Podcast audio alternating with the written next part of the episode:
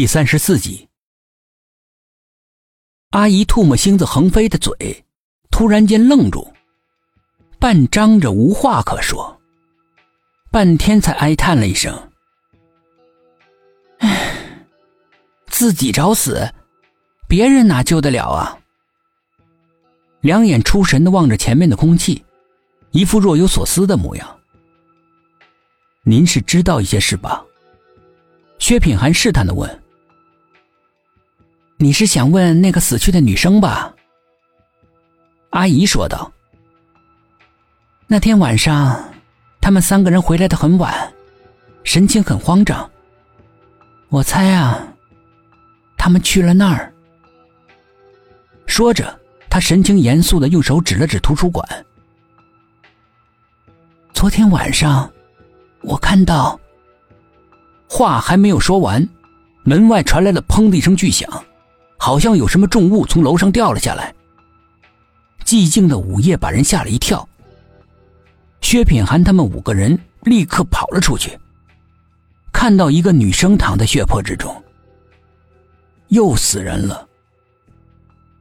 薛品涵蹲下身一看，这不是吴芳芳吗？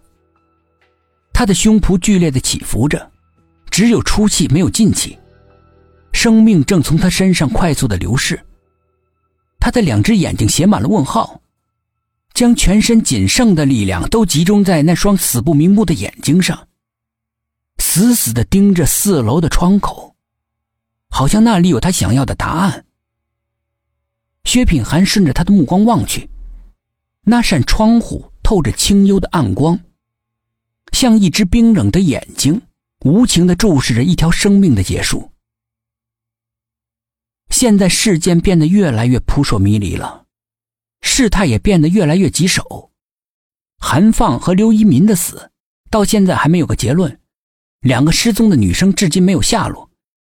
现在这个寝室又一天之内有两个女生跳楼身亡，这几个案子是有联系呢，还是没有联系呢？但是有一点可以肯定的是。这两个女生的死跟朱主任是没有一点关系的，他们是在他死之后出事儿的。朱主任临死之前一口咬定他没有杀人，难道这都是真的？如果他没有杀人，韩放他们是被谁杀的？这些女生又为什么会跳楼呢？那晚出现在图书馆的那个黑衣人又是谁？一连串的问题搅得薛品涵昏昏沉沉的，理不出个头绪来。几个人围着死亡现场检查了一番，只听到苏应真叫道：“这是什么？”他弯腰从地上捡起了一个护身符给大家看。难道这些女生真的遇到了鬼？董一奇变了脸色，一时众人黯然不语。毕竟跟鬼已经交手了好几次，鬼的心里根本没办法猜测，不然怎么说神出鬼没呢？想要破案比登天还难，随时都有可能丢掉性命。